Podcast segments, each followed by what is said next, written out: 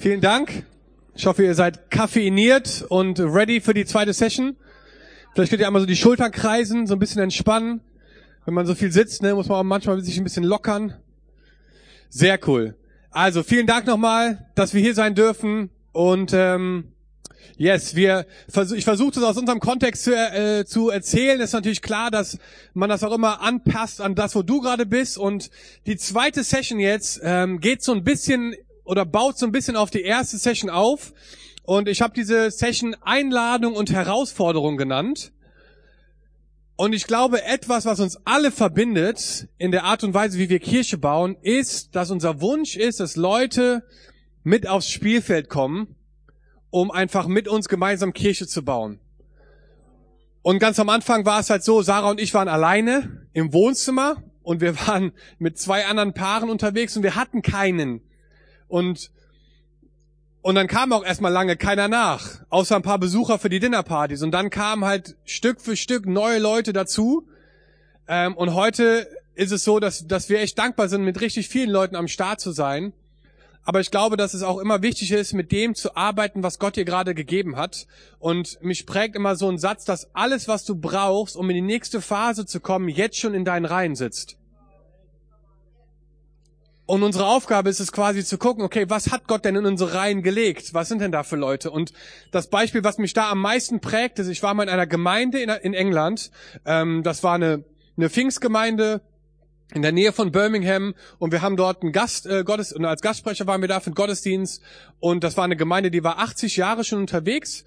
Ähm, in einer Schule haben die Gottesdienste gefeiert und ähm, wir haben gepredigt und ich habe gesehen, dass eine Frau mit so einem Business-Anzug, so kennt ihr die, ne? so Anzüge, so sehr geschäftsfrauenmäßig, Abendmahl verteilt hat. Und sie ist irgendwie aufgefallen, weil das war eine sehr ähm, so ähm, sozial schwache Gegend, wo diese Gemeinde war. Da waren äh, viele Leute, die ähm, ja auch äh, an der Armutsgrenze waren. Das, das konnte man sehen. Wir haben auch, äh, auch darüber geredet, als wir da waren, äh, mit dem Pastor zusammen, wie er diese Nöte auch begegnet in dieser herausfordernden Gegend, wo er ist.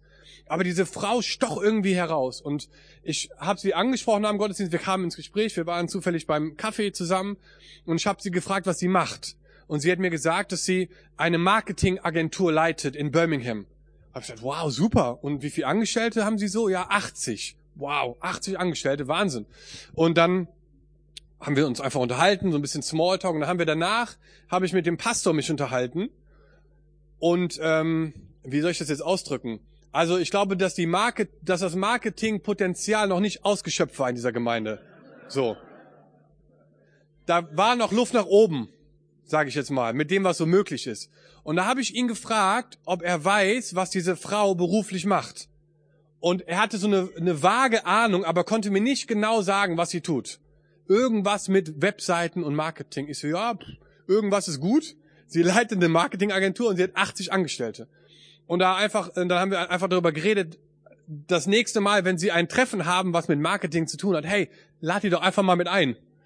Weil für Sie ist es vielleicht eine Sache von zehn Minuten, äh, so ein Ding auf links zu drehen und zu sagen, okay, wir brauchen eine Webseite und das und das und das, zack, zack, zack, zack, zack, das ist ja Ihr Beruf, ne? das ist Ihr, Ihr Ding. Und mich hat das etwas gelehrt, und zwar, dass unser Job es oft ist, zu gucken, was, was hat Gott in Menschen hineingelegt, die jetzt schon unter unseren Reihen sitzen.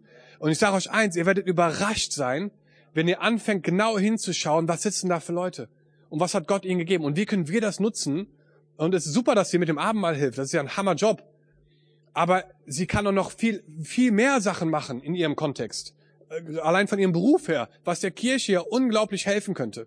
Deswegen einfach so dieser Gedanke, äh, einfach in das oder das zu sehen, was Gott uns schon gegeben hat und das zu nutzen. Und das ist auch unsere Story. Und ich möchte jetzt gerne äh, für die letzten Minuten so in dieser zweiten Session über diese Spannung reden zwischen Einladung und Herausforderung. Einladung und Herausforderung. Hier ist eine super spannende Sache. Du kannst Teil sein von einer Umgebung des Wachstums und selber nicht wachsen. Und das finde ich super spannend.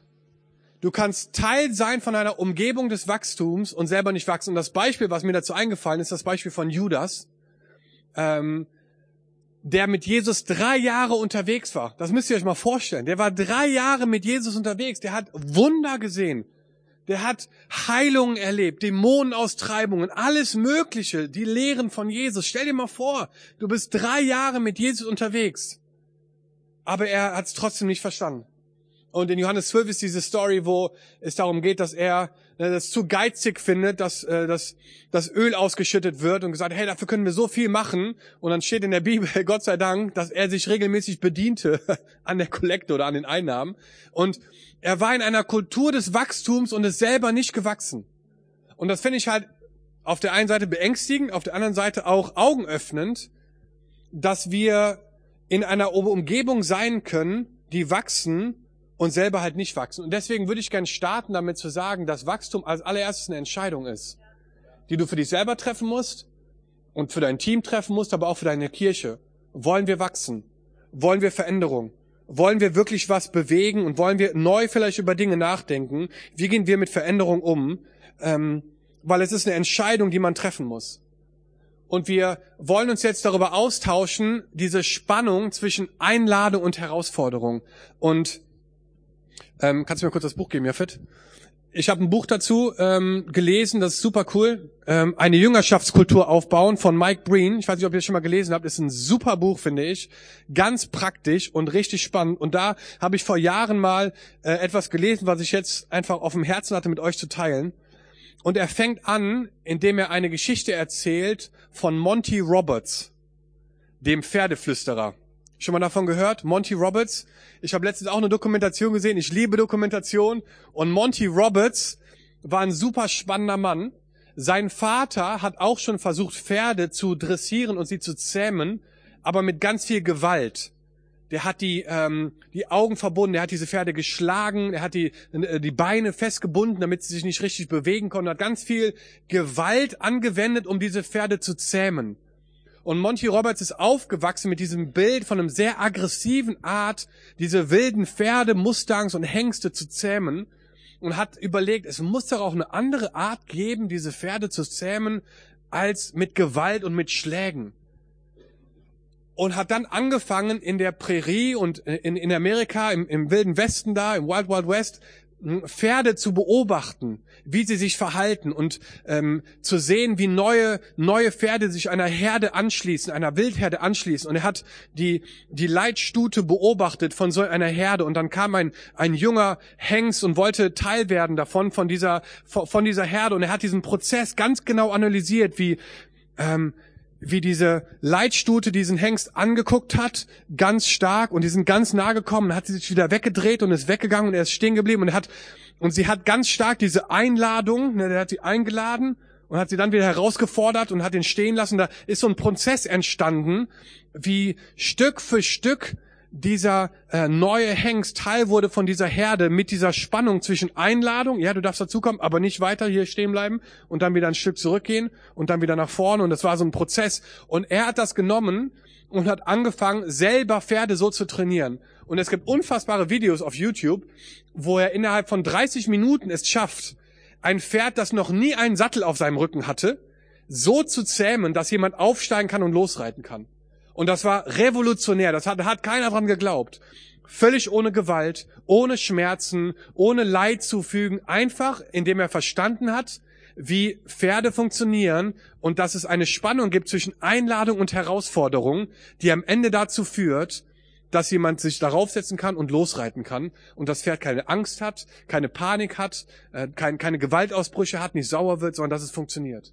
Und und in diesem Buch ähm, spannt er den Bogen und sagt, dass Jesus der ultimative Pferdeflüsterer oder Menschenflüsterer war, in der Art und Weise, wie er Menschen eingeladen hat und wie er sie herausgefordert hat. Und ich möchte gerne mit euch gemeinsam uns angucken, wenn es darum geht, Menschen aufs Spielfeld zu holen, wie können wir diese Spannung gut hinkriegen zwischen Einladung und Herausforderung? Weil wir alle in dieser Spannung stehen mit unseren Leuten. Leute haben volle Leben, sie haben viele Termine, am Wochenende fährt man ständig woanders hin mit seinen Kindern und es gibt ein Überangebot an Sachen. Wie können wir es schaffen, dass Leute in die Kirche zu kommen und sich zu investieren und das mitzutragen, was Gott gerade tut, als Priorität setzen? Und, und wie können wir das schaffen, diese Einladung und Herausforderung gut zu machen? Und als Beispiel dafür würde ich gerne mir Jesus anschauen und wie er Petrus herausgefordert hat und wie er ihn eingeladen hat.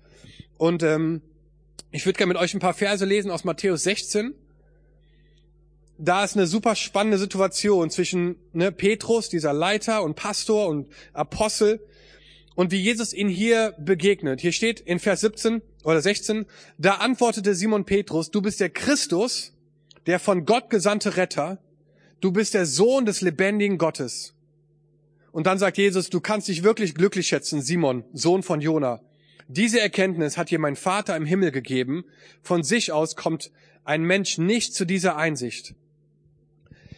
Jesus hat Petrus eingeladen in eine ganz intime Beziehung mit ihm. Er hat ihm sogar einen neuen Namen gegeben. Ne? Nicht Simon, sondern du heißt Petrus, kleiner Fels. Und, und Jesus redet von sich selber in der Bergpredigt zum Beispiel am Ende, wo es darum geht, sein Haus auf Fels oder Sand zu bauen, von sich selber auch als Fels und benutzt ein Wort dafür, das ist nicht Petras, sondern Petra, das ist großer Fels. Also er ist der große Fels, Petrus ist der kleine Fels und er lädt ihn ein in eine ganz intime Beziehung, wo er sagt, hey, wir beide, wir werden richtig was bewegen und ich lade dich ein in eine ganz, ganz enge Beziehung mit mir und er hat ganz unglaubliche Dinge mit Jesus erlebt, die viele andere Jünger nicht erlebt haben. Und er hatte einen ganz starken, ganz starken Draht dazu Jesus. Und ein paar Verse weiter fordert Jesus ihn so krass heraus, dass ich mir dachte, alter Schwede, was Petrus wohl da gedacht haben muss. Der sagt nämlich hier in Vers 23, weg mit dir, Satan. Du willst mich hindern, meinen Auftrag zu erfüllen. Was du da sagst, ist menschlich gedacht, aber Gottes Gedanken sind anders. Und dann geht's weiter in Vers 24. Danach sagte Jesus zu seinen Jüngern, wer zu mir gehören will, darf nicht mehr sich selbst in den Mittelpunkt stellen, sondern muss sein Kreuz auf sich nehmen und mir nachfolgen. Wow. Was eine Herausforderung. Denn wer sich an sein Leben klammert, der wird es verlieren. Wer aber sein Leben für mich aufgibt, der wird es für immer gewinnen. Und ich finde, wir sehen hier total stark diese Spannung zwischen die Einladung in eine ganz enge Beziehung mit Jesus. Ne, du bist der Fels, das ist eine Erkenntnis, die hat dir nur Gott gegeben. Auf dir werde ich meine Gemeinde aufbauen. Auf der anderen Seite, hey, weg mit dir, Satan. Wenn du mir nachfolgen willst, nimm dein Kreuz auf dich. Du darfst nicht mehr im Mittelpunkt stehen und du musst dich verleugnen, um mir nachzufolgen. Wow. Ich finde, da ist eine riesen Spannung zwischen diesen beiden. Und ich glaube, dass effektive Leiterschaft darauf basiert, ein, ein, ein Level zu schaffen zwischen Einladung und Herausforderung. Eine Einladung zu einer Beziehung und eine Herausforderung, sich zu verändern. Und in dieser Spannung leben wir und es gilt, diese Spannung zu managen und nicht irgendwie, dass es ein Problem ist, was man lösen muss, sondern wir müssen die managen, diese Spannung, ähm, weil es einfach sein kann, dass, und ich erlebe das immer wieder heutzutage, dass Talente und, und irgendwie Gaben dich an Orte bringen können, wo dein Charakter dich nicht halten kann. Ne, wir haben eine Generation von super innovativen, kreativen Menschen, die total begabt sind, vielleicht in bestimmten Bereichen, beruflich, aber auch in der Kirche. Aber ihr Charakter ist nicht auf dem gleichen Level wie ihre Gaben und Talente. Und am Anfang ist das cool und man kann Kompromisse damit eingehen, aber es kommt ein Punkt auch in einer Leiterschaft, wo dein Charakter genauso wachsen muss wie deine Gaben und Talente. Und wir brauchen Leute, die uns einfach helfen, ähm, beides auf ein Level zu bekommen. Deswegen bin ich ein Riesenfan auch von geistlichen Eltern und geistlichen Müttern. Wir brauchen das in unseren Gemeinden. Wisst ihr, weil für mich ist das so ein Bild und wir, wir beten gerade total dafür, dass auch die nächsten Generationen zu uns in die Kirche kommen, weil als junge Gemeindegründung zieht man halt auch erstmal junge Leute an, aber uns fehlt die Weisheit und Lebenserfahrung von Menschen, die schon viele Jahre länger unterwegs sind als wir. Und ich glaube, wenn man es schafft, Innovation und Kreativität zu paaren mit Lebensweisheit, ey Freunde, dann ist the sky the limit. Und es ist so wichtig, dass wir das ernst nehmen, egal wo wir gerade stehen. Ne? Wenn du wenn du hier bist und du hast vielleicht Leute in deiner Gemeinde, die jünger sind und und und du denkst, hey, wir wir kommen gar nicht auf einen Nenner. Hey, wir brauchen das. Wir brauchen geistliche Väter und Mütter. Wir brauchen einfach, was bedeutet es, lange Christ zu sein, einen langen Atem zu haben? Was bedeutet es, durch Stürme hindurchzukommen, äh, Krisenzeiten zu überwinden, ohne den Glauben an Nagel zu hängen? Ne, und da sind wir in, in, in, der, Generation, in der ich bin, gerade total wackelig unterwegs. Und da kommt der erste Sturm und zack, sind sie weg. Warum? Weil wir groß geworden sind mit einem Denken, hey, du bist ein Hero Maker. Du bist ein Weltveränderer. Und dann gehen wir arbeiten und fangen eine Ausbildung an. Nach sechs Monaten merken die Leute, hier hat sich noch gar nichts verändert. Was denn für ein Hero Maker? Oder ein Weltveränderer. Und uns wurde was mitgegeben, was auf der einen Seite super bevollmächtigend ist, auf der anderen Seite auch völliger Quatsch ist zum, zum, zum weitesten Sinne, weil es Jesus nachzufolgen ein Prozess ist und kein Event ist. Und nach sechs Monaten verändert sich nicht die ganze Welt. Und es ist dieses Denken, dass wir einfach in unsere Leute hineinbekommen können, hey, wir überschätzen oft, was wir in einem Jahr schaffen können, aber wir unterschätzen, was wir in zehn Jahren schaffen können. Und das ist ein Denken, was uns irgendwie nochmal einen neuen Horizont auch gibt, wo wir verstehen, wenn Leute sich hingeben, Teil eines Prozesses zu sein für viele Jahre und einfach mit am Start sind. Ohne jetzt nach sechs Monaten schon die riesen Weltveränderung gesehen zu haben, dass dann wirklich was passieren kann. Und dagegen kämpfen wir gerade an so ein bisschen oder versuchen diese Spannung aufzubauen. Und ich möchte euch gerne ermutigen, egal in welcher Klammer du da bist, deine, deine Rolle zu erfüllen, weil wir brauchen das. Wir brauchen den Input, wir brauchen die Weisheit, die Lebensweisheit, die Erfahrungen. Wir wollen uns hinsetzen. Ich habe selber auch Leute in meinem, in meinem Leben, mein Pastor zum Beispiel in England, Dave, wir telefonieren einmal die Woche und ähm, und er ist nicht meine Generation, aber er ist mein Pastor und ich liebe es von ihm zu lernen und zu, zu einfach zu hören, was er denkt und wie er mich herausfordert, ähm, einfach als, als Pastor, als Mensch, als Ehemann, als Freund, als Vater weiterzukommen. Und wir brauchen diesen Austausch ähm, gegenseitig. Wir müssen an einen Tisch kommen und diese Kräfte bündeln. Und dann kann, glaube ich, richtig Starkes passieren. Und deswegen einfach von beiden Seiten einfach die Ermutigung, ne? ladet Leute mit ein in die Gespräche und auf der anderen Seite lasst uns, lasst uns das Gespräch suchen, lasst uns fragen, lasst uns das äh, ne? einfach einfordern. Genau. Und in diesem Buch malt ähm, äh, Mike Breen quasi so eine ähm, ein Diagramm, wo er quasi vier Quadranten hat. Ähm, und es geht halt darum, eine Jüngerschaftskultur aufzubauen zwischen Einladung und Herausforderung. Und ähm, ich finde das super spannend und ich würde das gerne mit euch durchgehen zusammen. Und zwar starten wir oben links. Und oben links ist eine starke Einladung und eine schwache Herausforderung.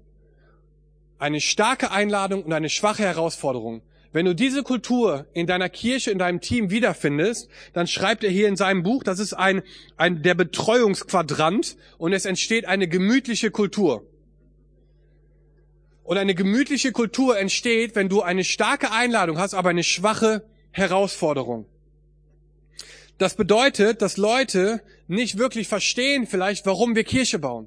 Dass sie das Warum oder die Vision nicht kennen, weil du sie nicht herausforderst, ähm, einfach Teil von einem etwas Größerem zu sein, um sie zu auszurüsten, einen Unterschied zu machen. Wisst ihr, wenn man eine, eine Predigt predigt, die herausfordernd ist, heißt das noch lange nicht, dass Leute das auch so aufnehmen oder umsetzen. Ne? Ähm, und ich glaube, das geht einfach darum, dass wir versuchen, eine Kultur zu bauen des Feedbacks.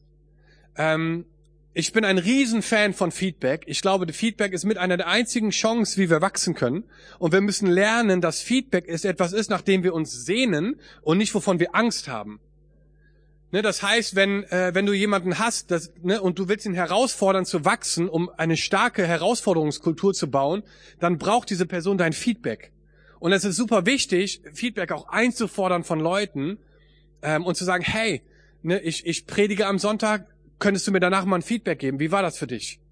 Und du wirst gespannt sein, was die Leute dazu sagen.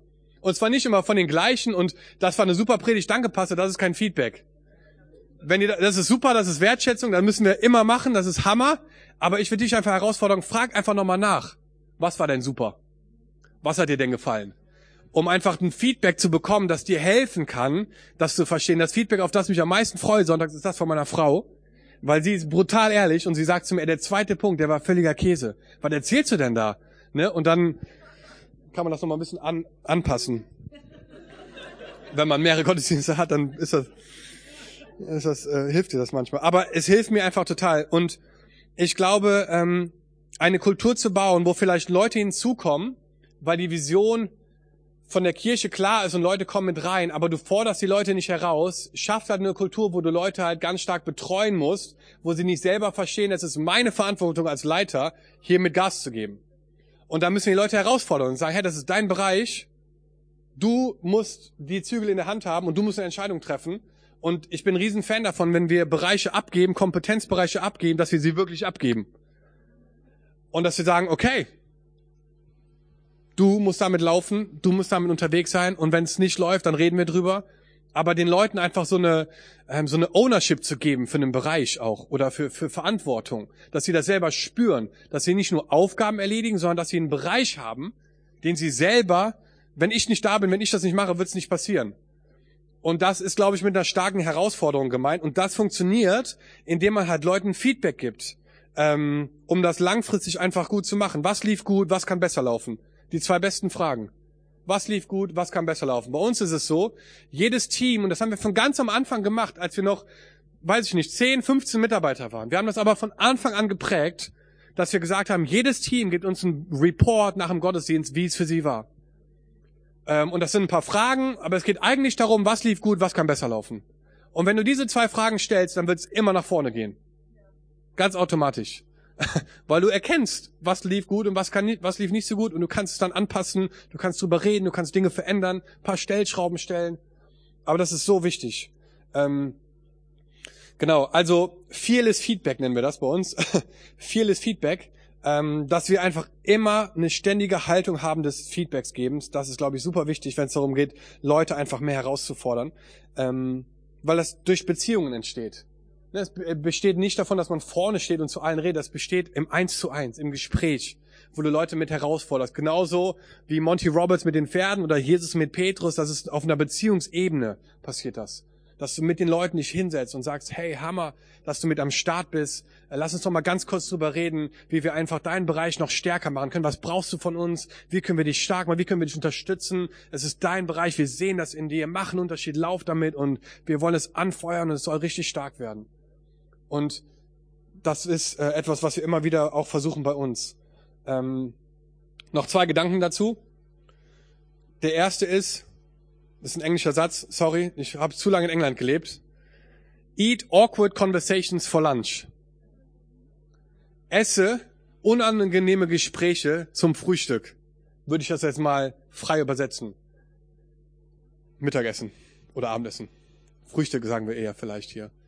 Ich möchte dich ermutigen, Gespräche, die vielleicht unangenehm sind oder die, wo so ein Elefant im Raum steht, den Mut zu haben, das anzusprechen und nicht drumherum zu reden. Dass du lernst mit deinen Leuten in deinem Team Dinge, die nicht so funktionieren, wie du dir das vorstellst, schnell anzusprechen und nicht zu warten, bis es sich irgendwie so anstaut, dass du irgendwann pff, explodierst und das wollte ich dir schon immer mal sagen, vor sechs Monaten, äh, ne? sondern dass du schnell bist, in der Art und Weise Feedback zu geben ähm, und diese awkward conversations, die wir alle kennen, dass das so natürlich wird für uns, dass wir sagen, hey, ich esse sie zum Mittag. Das ist kein Problem. Und unsere Leiter fit machen, darin solche Gespräche zu führen. Eine Sache, ähm, die ich auf jeden Fall gelernt habe in den letzten vier Jahren, ist, jedes Mal, wenn du Ja sagst, wo du eigentlich hättest Nein sagen sollen, wird dein Leben komplizierter.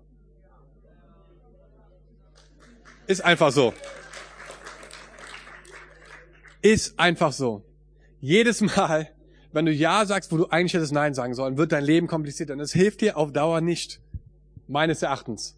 Und deswegen einfach die Ermutigung an dich und dein Team und die Leute, die Gott dir zur Verfügung gestellt hat, dass du versuchst, mit denen ein Gespräch zu führen, wo du dich nicht zurückscheust, auch mal Dinge anzusprechen, die dich vielleicht stören, die vielleicht nicht in Ordnung sind von dem, wie du dir das vorstellst oder dein Leitungsteam sich das vorstellst und dass du lernst, diese Gespräche eine Normalität zu werden zu lassen, weil du genau weißt, nur durch Feedback können wir auch wachsen.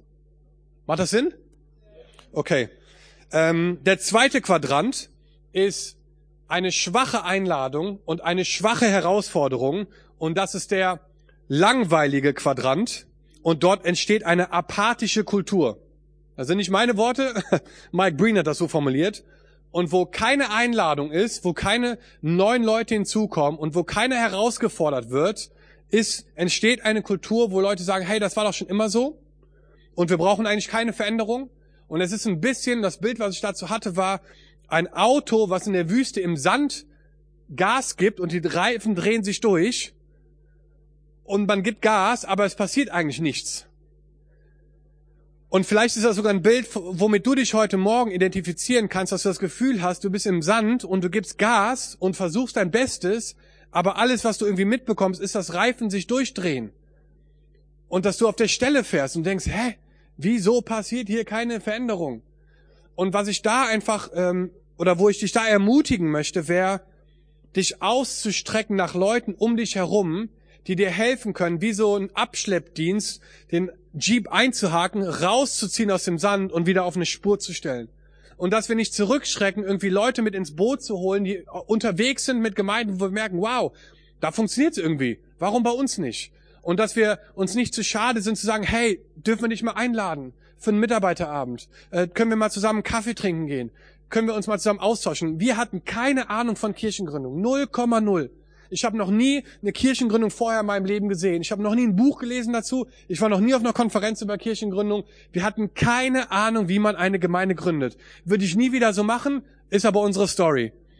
Und was ich gemacht habe, ist, wir sind nach Köln gezogen und ich hatte keine Ahnung. Null. Und wir haben uns an, wir haben uns umgeschaut und ich bin zu Leuten gegangen, wo ich gedacht habe, die bauen, die bauen gerade eine Kirche auf, die gründen auch Gemeinde.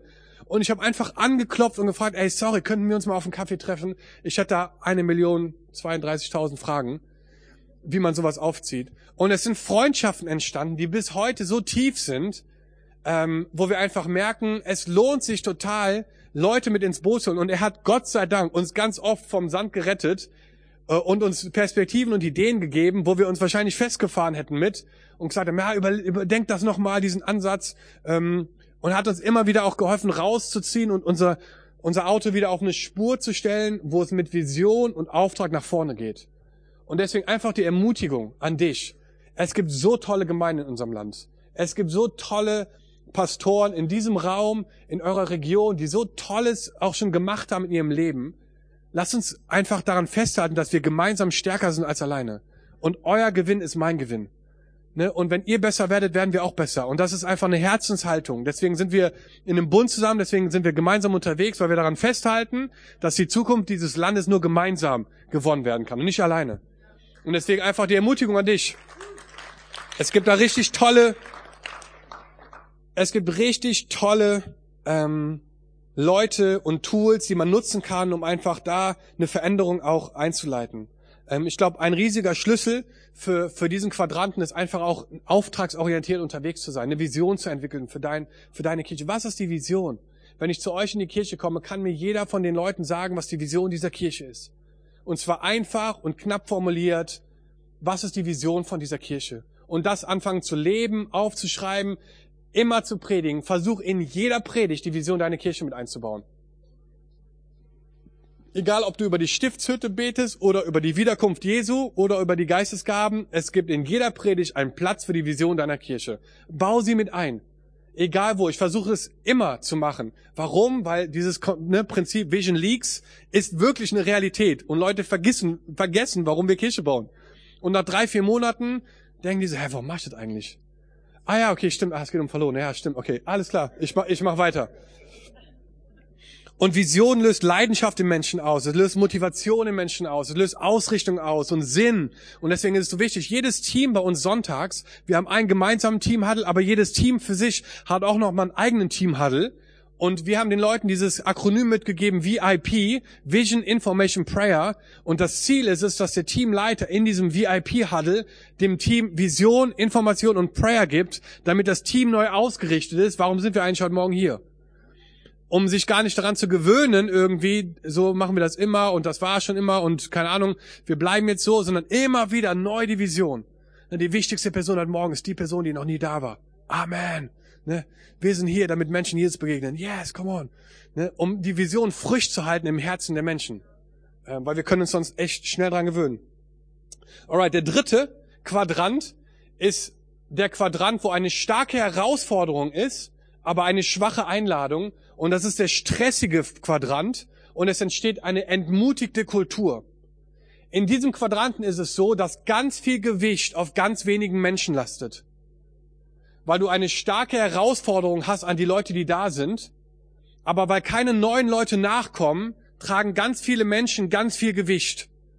Ne, das kennen wir alle. Ich glaube, das ist ein Phänomen von Kirche generell, dass es wenig Leute sind, die richtig viel bewegen die so den größten Unterschied machen. Aber ich finde, wir sollten uns immer wieder herausfordern und überlegen, okay, wie können wir es schaffen, dass die Last dieser Kirche und das, was Gott macht, auf vielen Schultern verteilt wird? Wie können wir es schaffen, dass es nicht nur drei Leute sind, die alles tragen, die immer da sind und die treu sind und die den Unterschied machen, sondern wie können wir es schaffen, immer wieder ähm, Leute mit hineinzunehmen. Und das geht ein bisschen darauf zurück, äh, was wir in der letzten Session geredet haben.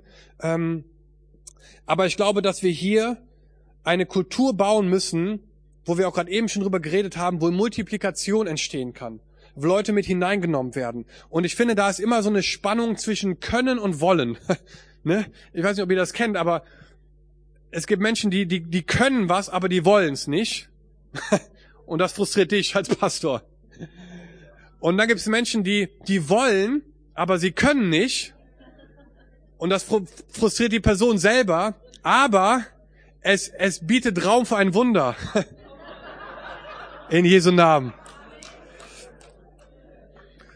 Und das ist so wichtig, glaube ich, dass wir die Leute damit hineinnehmen und sagen, hey, die, die wollen vielleicht, aber die können nicht. Okay, wir brauchen nicht, dass du durchbrichst, weil so können wir das nicht noch einen Sonntag machen. Und es bereitet aber ein Wunder für Gott, dass er Leute schickt oder dass er Raum schafft, weil die Leute wollen, aber sie können vielleicht nicht. Und, und wenn sie können, aber nicht wollen, dann können wir sie herausfordern und sagen, hey Leute, ne, du, du kannst das und, und let's do it together. Ähm, und, und da ist es vielleicht ganz spannend, mal diese Kreise, die wir gerade eben besprochen haben, für sich mal auszuwerten und zu überlegen, in welchen Kreisen sind wir richtig stark und wo, wo ist vielleicht eine Blockade, wo keine neuen Leute nachkommen um da dann ganz gezielt auch rein zu, rein zu beten, rein zu arbeiten und sagen, es kommen irgendwie keine neuen Leute von der Straße in Gottesdienst, okay, lass uns an den Gottesdiensten arbeiten. Hey, es kommen irgendwie keine Leute von den Gottesdiensten in Teams, okay, lass uns an den, an den Teams arbeiten und der Art und Weise, wie Teams gebaut werden. Ne, es kommen keine neuen Leute von den Teams in, in Leiterschaft, okay, lass uns daran arbeiten, wie wir von, von Teams in Leiterschaft wachsen können. Und das ist so, so spannend, glaube ich, in so einem Quadranten unterwegs zu sein, weil, ähm, oder anstrengend, weil halt ganz viel auf ganz wenigen liegt und die, die, die Burnout-Rate ist hoch und das Leute ausbrennen ist relativ hoch und da ist eine Spannung, ähm, die wir einfach managen müssen, wo wir versuchen müssen, quasi den Leuten Leute nachkommen zu lassen, damit das Gewicht sich verteilen kann. Und das, wenn Leute anfangen, multiplikativ zu denken, dann ist es super, weil sie genau wissen, ähm, dass es nur weitergehen kann, wenn ich das, was ich mache, multipliziere. Und das ist eine Kultur, die du prägen kannst. In der Art und Weise, wie wir unsere Teams gestalten, wie wir unsere Gottesdienste gestalten. Das ist eine, eine, eine Bringkultur, wie wir gerade eben geredet, darüber geredet haben, dass Leute nachkommen können, nachkommen können in die Gottesdienste und da vielleicht neue Wege, neue Ideen mal ausprobieren, neue Arten von Gottesdiensten, vielleicht eine neue Location mal ausprobieren, vielleicht mal einen besonderen Gottesdienst mal. Der, die, die Gemeinde, wo ich vorher war, die ist 60 Jahre alt ähm, und ist eine Pfingstgemeinde in England und die haben schon so einige Veränderungsprozesse auch hinter sich. Super spannend, da einfach vier Jahre Teil gewesen von zu sein und dort zu dienen und zu lernen. Aber eine deren Herausforderung war halt auch das Gebäude, in dem sie waren, ähm, was halt ein, ein, Gebäude unter Denkmalschutz war, was auch schon über 200 Jahre alt ist. Ähm, und sie haben jetzt angefangen, einmal im Monat eine, äh, und das ist richtig nice, finde ich, so eine, ähm, eine, eine, eine, einen Raum zu mieten in dem Fußballstadion. Und zwar gibt es da so Lounges, und eine Lounge davon haben die jetzt gemietet und die machen einmal im Monat so einen Gästegottesdienst in dieser Fußball-Lounge. Und das ist der Hammer, weil du machst hier Worship und dann drehst du dich um und dann siehst du das Stadion, das Fußballfeld. Und ich denke mir so, da kann ja nur ein Segen drauf liegen, wenn du so eine Combo hinbekommst von, von Fußball und Gemeinde. Ähm, und das ist der Hammer. Neue Leute kommen dazu und, ähm, und, und Gäste kommen dazu und, und äh, die sind total begeistert davon, was ein Location-Wechsel machen kann an der Art und Weise, was für Leute hinzukommen. Und da möchte ich dich einfach ermutigen. Hey, lass uns einfach mal was ausprobieren. Kirche im Brauhaus, was eine geniale Idee. Das ist der absolute Hammer. Ne, das habe ich noch nie gehört in meinem Leben. Aber es ist super zu sehen, was daraus entstehen kann. Und es ist so cool, einfach Kirche nicht an Gebäude festzuklammern, sondern zu sagen, Kirche sind Menschen und wir wollen, dass Menschen nachkommen, dass wir eine starke Einladung haben. Und vielleicht liegt es einfach daran zu überlegen, wo treffen wir uns überhaupt? Und darf man das mal mal verändern, wenn es einmal im Monat ist, vielleicht ist es einmal im Jahr, aber dass man da überlegen kann, okay, wenn keine neuen Leute nachkommen, vielleicht dürfen wir einfach mal neu uns mit einem weißen Blatt hinsetzen und Gott und der Heilige Geist mit einladen, zu uns zu reden für neue, innovative Ideen. Und ich sage euch, ihr werdet überrascht sein, was Gott vielleicht sagt. Ähm, wir haben uns schon an allen möglichen Orten getroffen. Wir haben gar kein Gebäude. Wir sind nur mobil. Ähm, hat Vor- und Nachteile, glaube ich. Und wir haben schon in Hotels Gottesdiensten gemacht. Wir haben schon in äh, jetzt in unserer zweiten Location, das ist eine Zirkusfabrik. Muss ich mir mal vorstellen. Die trainieren da für einen Zirkus. und wir machen da Gottesdienste. Wir haben schon in der Diskothek angefragt und da mal einen Gottesdienst gemacht. Wir machen das in einem Theater, in einem Kinosaal. Also man kann Kirche überall feiern, weil Kirche sind Menschen. Und eine starke Einladung entsteht halt dadurch, dass wir immer wieder versuchen, es attraktiv zu machen, für Leute in unsere Gottesdienste zu kommen. Genau. Und deswegen ähm, einfach da die Ermutigung, multiplikativ zu denken und einfach eine Einladung zu machen, die richtig hoch ist. Ähm, genau. Und der letzte Quadrant, und der ist der Quadrant, wo wir uns hinorientieren wollen, was unser Herz sein soll, das ist der Jüngerschaftsquadrant, das ist eine bevollmächtigende Kultur, da ist eine starke Einladung und da ist ein, ähm, eine starke Herausforderung. Und das ist ein Quadrant, wo Leute ähm, herausgefordert werden, wo sie ermutigt werden, aufzublühen zu dem, was Jesus in sie hineingelegt hat. Und ich möchte einfach die Ermutigung aussprechen, lass uns Kirchen bauen, die eine starke Einladung haben und eine starke Herausforderung. So wie Petrus das mit Jesus erlebt hat. Ne? Du bist der Fels und auf dir baue ich meine Gemeinde. Und genauso fordere ich aber dich auch heraus, dein Verhalten und deine, und deine Denkweisen zu verändern, um einfach langfristig mit mir einen Unterschied zu machen. Und ich meine, auf Petrus lastete ganz schön viel. Er war einer, einer der Urväter der Kirche. Und wir bauen quasi heute seine, seine Kirche weiter. Und ich glaube, es ist ähm, einfach spannend, den Gedanken zu verinnerlichen, eine Kultur zu bauen, wo Leute eingeladen werden und herausgefordert werden. Und ich glaube, das Fazit davon ist, dass Leute von Zuschauern zu Mitspielern werden, dass sie verstehen, dass Veränderung möglich ist, dass es was Gutes ist, zu wachsen, sich zu verändern, Verhaltensweisen auch mal zu überdenken und dass langfristig unsere Kirchen dadurch ein Ort sein können, wo Leute reinkommen und Teil werden von uns, aber gleichzeitig auch verstehen, dass Jesus dich so liebt, wie du bist, aber dich zu sehr liebt, dass du so bleibst, wie du bist. Und das anfangen zu leben und zu predigen und zu prägen. Und dann wirst du erleben, wie Menschen reinkommen und wie sie Herausforderungen annehmen, wie sie an ihren Herausforderungen wachsen und in ihrem Team das umsetzen und dann selber zu Leitern werden. Und es ist Wahnsinn zu sehen, dass Leute hineinkommen zu uns. Und ich muss an ein Beispiel denken und damit schließe ich ab. Und äh, es ist ein Mädchen, was bei uns heute, oder eine Frau, die bei uns das Kommunikationsteam leitet. Sie heißt Kim. Und sie kam zu uns zu den Dinnerpartys ähm, und war mit ihrem Mann ab und zu mal in der Kirche, aber sehr sporadisch. Und sie kam zu uns und zu den Dinnerpartys, hey, wir wollen uns das mal angucken, wir haben davon gehört, neue Kirche im Wohnzimmer, klingt ja super spannend und wir haben geredet und ich habe auch, äh, ich habe einfach in dem Gespräch herausgefunden, dass sie in der Marketingagentur arbeitet, äh, Assistentin der Geschäftsführung ist und unsere Marketing, unser Marketing-Team zu dem Zeitpunkt war ich und mein Schwager. Das war's. Und wir saßen bei uns im Wohnzimmer und wir haben die katastrophalsten Flyer und Sachen rausgehauen, weil wir beide null begabt waren darin, aber wir haben mit dem gearbeitet, was wir hatten. Und wir brauchten jemanden, der uns da hilft. Und wir hatten aber keinen. Und dann haben wir gebetet und gesagt, Gott, schick uns Leute, auch ins Marketing-Team, weil das sieht katastrophal aus. Der erste Flyer, wenn ich euch den zeigen würde, ihr würdet sofort rausrennen. Ähm, und dann habe ich sie eingeladen zum nächsten Marketing-Team-Treffen und habe gesagt, hey, komm doch, komm doch mal dazu. Ähm, wir haben einfach von dir zu lernen und deine Ideen zu hören. Wir wollen dir ein paar Sachen vor, vorschlagen. Dann kommt sie zu dem Meeting. Eine halbe Stunde sitzt sie da, hört uns zu und dann sagt sie, Entschuldigung, darf ich mal eine ganz kurze Frage stellen? Ja klar. Habt ihr eigentlich einen Redaktionsplan? Ich so, was? Was ist das denn? Ja, also ich meine, dass man sich überlegt, wann man was auf welchem Kanal postet. Ich so, boah, das ist ja genial. Habe ich ja noch nie gehört. Hättest du Lust, das Team zu leiten? Risiko eingehen, ähm, mit dem zu arbeiten, was man hat. Heute ist Kim Teil unseres Lead-Teams. Wir haben sie letzten Monat Vollzeit angestellt. Sie hat ein Team aufgebaut von ungefähr 45 bis 50 Menschen. Ähm, es hat Unfassbares bewegt. Sie kriegt E-Mails von Gemeinden aus ganz Deutschland, die irgendwie Sachen anfragen von, von Predigtserien und Materialien, die sie machen. Sie ist unglaublich. Warum? Weil wir sie eingeladen haben in eine Beziehung und sie dann herausgefordert haben, gesagt, hey, ich glaube, es steckt viel mehr in dir, als nur ab und zu in die Kirche zu kommen. Ich glaube, Gott hat einen Plan für dich, einfach richtig stark Kirchen zu helfen, die Message und das, was Gott tut, nach außen hin zu transportieren, durch Fotos, durch Videos, durch Webseiten. Hättest du Lust, dieses Team mit anzuführen? Und sie ist unglaublich aufgeblüht und ist einfach der absolute Hammer. Die Leute sind schon in unseren Reihen, sie sitzen schon da und es ist unsere Aufgabe, sie einzuladen in einer Beziehung zu uns und sie dann herauszufordern, einen Unterschied zu machen um Menschen zu zeigen, dass Jesus lebt. Amen. Danke euch.